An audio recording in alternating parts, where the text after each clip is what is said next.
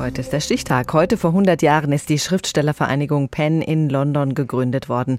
Sie setzt sich für die Freiheit des Wortes ein und unterstützt Schriftstellerinnen und Publizisten im Kampf gegen politische Beeinflussung, Verfolgung und Unterdrückung. Auch im Jahr 2021 ist das leider noch bitter nötig. Professor Elisabeth Prommer leitet das Institut für Medienforschung an der Uni Rostock und hat vor drei Jahren in einer großen Studie über 500 Autorinnen und Autoren in Deutschland dazu befragt. Ich konnte vor der Sendung mit ihr sprechen und ich habe sie gefragt, Frau Professor Prommer, was haben Sie herausgefunden? Wie steht es um die Freiheit des Wortes im Jahr 2021?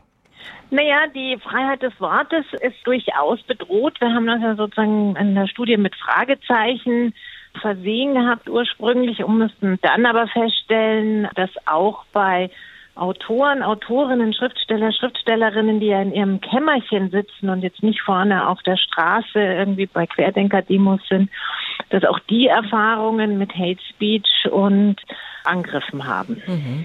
Eigentlich könnte man ja meinen, die Digitalisierung und die sozialen Medien haben die Freiheit des Wortes enorm gestärkt. Man kann ohne große Hürden jederzeit veröffentlichen. Wo ist der Haken? Wo lauern in der digitalen Welt die Freiheitseinschränkungen? Die Sichtbarkeit ist ein großes Problem. Natürlich theoretisch kann jeder seine Meinung kundtun und das können wir auch in Deutschland auch alle problemlos. Die Frage ist natürlich, wie werde ich sichtbar und wer wird sichtbar?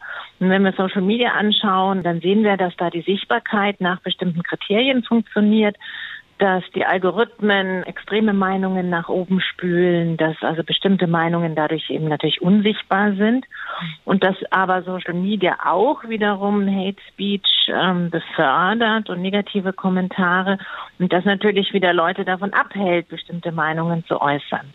Und wir haben aber festgestellt in unserer Studie, dass es also nicht dieses berühmte, man darf das ja alles nicht mehr sagen, sondern die meisten Angriffe kommen tatsächlich von rechts. Also die kommen von der rechten Seite, die dann eher die liberale Meinungsfreiheit bedrohen. Ja, selbst in Deutschland, in unserer freiheitlich-demokratisch verfassten Gesellschaft, fern von autokratischen Regimen, fühlen sich Autorinnen und Autoren nicht unbedingt frei in ihrer Arbeit. Was haben Sie da rausgefunden? Die Hälfte hat eben schon mal Erfahrung mit Angriffen gehabt und hat auch das Gefühl, dass die Freiheit bedroht ist. Aber nicht alle ändern dann tatsächlich ihr Verhalten. Die große Mehrheit hat ein Gefühl, jetzt erst recht.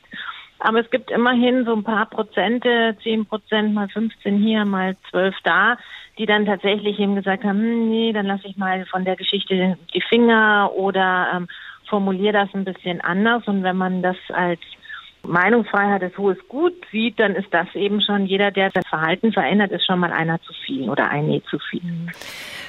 Auch wenn es hier Autoren gibt, die, wie Sie beschrieben haben, sich nicht unter Druck setzen lassen, sondern die sagen jetzt erst recht.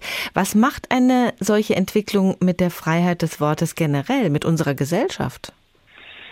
Naja, also wir würden schon sagen, dass das eben ein bedrohlicher Zustand ist. Und das ist ja jetzt etwas, was ich ja nicht alleine festgestellt habe.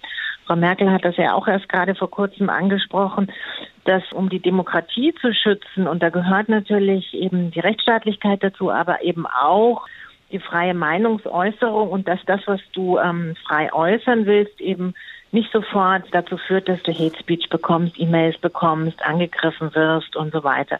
Und das Interessante ist ja, dass man immer das Gefühl hat, naja, das trifft nur die Politiker oder das trifft nur XY. Aber wenn es eben Autoren, Autorinnen von Fiction-Büchern, von erfundenen Geschichten trifft, dann sollte uns das eben schon zu denken geben, weil irgendwas macht es eben doch mit dir. Selbst wenn du das Gefühl hast, jetzt erst recht, aber man denkt darüber nach und verschwendet natürlich auch Kraft in, wie gehe ich mit diesen Angriffen um.